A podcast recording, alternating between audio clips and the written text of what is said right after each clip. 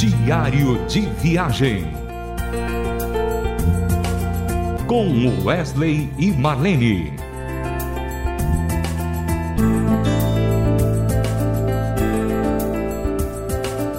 Oi, ouvintes da Rádio Transmundial. Estamos começando aquele diário de viagem que você está acostumado a ouvir pela Rádio Transmundial, além de toda a programação da rádio, que são músicas maravilhosas, que são pregações lindíssimas, né? Então a rádio é recheada de boas coisas para o seu coração, para a sua mente, para a sua vida. O Diário de Viagem é um programa que a gente tenta levar até você fatos que aconteceram comigo, com a Marlene, nas nossas viagens pelo Brasil e assim por diante. Desta feita, eu estou me lembrando aqui de uma história interessante. Goiânia é uma cidade muito quente, ela é praticamente assim verão o tempo todo, né? Um calorzinho bom. E a nossa tristeza é porque nós não temos um mar aqui por perto, né? Mas graças a Deus nós temos um rio chamado Rio Araguaia, que no mês de julho, agosto e setembro, as suas águas baixam e ele forma as praias maravilhosas, aquela areia mais linda, e aí o goiano tem como tradição sair daqui de Goiás, daqui de Goiânia, com as suas canoas, com a família, leva todos os utensílios que precisam e manda fazer ali um rancho de madeira. Tem gente que faz coisas lindas demais, coisas bem feitas, né? Com apartamentos, levam até ar condicionado. E leva tudo, leva som, leva motor para energia e assim por diante. E um bom tempo atrás a nossa família fazia isso todo mês de julho, passava ali quase que um mês inteiro. E era uma festa muito boa, porque se pegava muito peixe. Era uma, uma festa bacana ali, a gente comia muito peixe de tudo quanto é jeito. Peixe é, em calda, muqueca, peixe assado e assim por diante. E o bom de tudo isso era a família, era os parentes todos ali e a gente mantinha então aquela comunhão bem gostosa. Só que aconteceu um fato assim muito interessante que eu quero agora que a Marlene conte e ela prossiga então com o diário de viagem agora contando esse fato interessante que aconteceu ali no Rio Araguaia. Muito bem, Wesley. Um, um, fato interessante e terrível. Afinal de contas, o título desse diário de hoje é um grande livramento, né? Um grande livramento do Senhor na sua vida, meu querido. Como é que, que a gente pode se esquecer disso, um fato desse? Não tem como. Você mencionou um encontro de família, e é verdade. O, o bom daquilo ali é, é, estar com a família. Né? O lugar era lindo, continua lindo, né? Naquele tempo não tínhamos a, a tecnologia de hoje, nós estamos falando de coisas de quase 40 anos atrás, né? Então, assim, naquele tempo não, não tinha ar-condicionado na praia, não, viu, Wesley? Era só um rancho daqueles tradicionais mesmo, muito gostosos de ficar debaixo dele, né? Bom demais. Mas nós morávamos em São Paulo nessa época e, e, no mês de julho, como você mencionou, que tem as praias, já era sagrado gente passar as férias em família lá no Rio, no Rio Araguaia. E nós fomos com as nossas crianças, que na época eram crianças, os três filhos, né? Os três meninos naquela época, o Tiago, o Gabriel e o Guilherme. Mas você, Wesley, tinha saído naquela tarde para uma pescaria junto com seus irmãos, saído do acampamento e foi para dentro é, de um barco, navegando ali no rio, pescando. Só que quando você, à tardezinha, quando vocês já haviam terminado aquela pescaria, já estava voltando com seus peixinhos, né? Eu estava ali na beira da praia observando vocês virem com, com a canoa, né? E eu e as crianças estávamos ali de pé. De repente, Wes, você levantou ficou em pé na canoa, em cima da canoa de pé, e dali você pulou no, no meio do canal do rio, vamos dizer assim, a parte mais funda do rio, né? Você pulou para chegar na margem.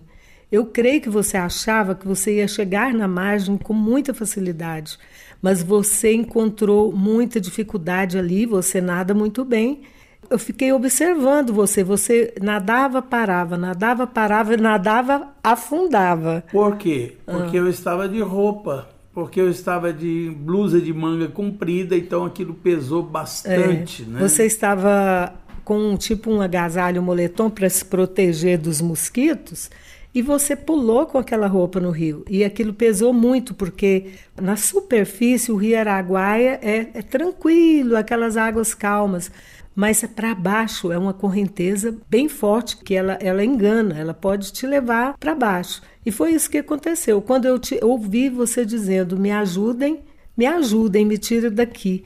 Eu chamei correndo o seu irmão mais velho, disse para ele: Dermival, o seu irmão está afogando. Vamos, vai lá, pelo amor de Deus, vai lá socorrer ele.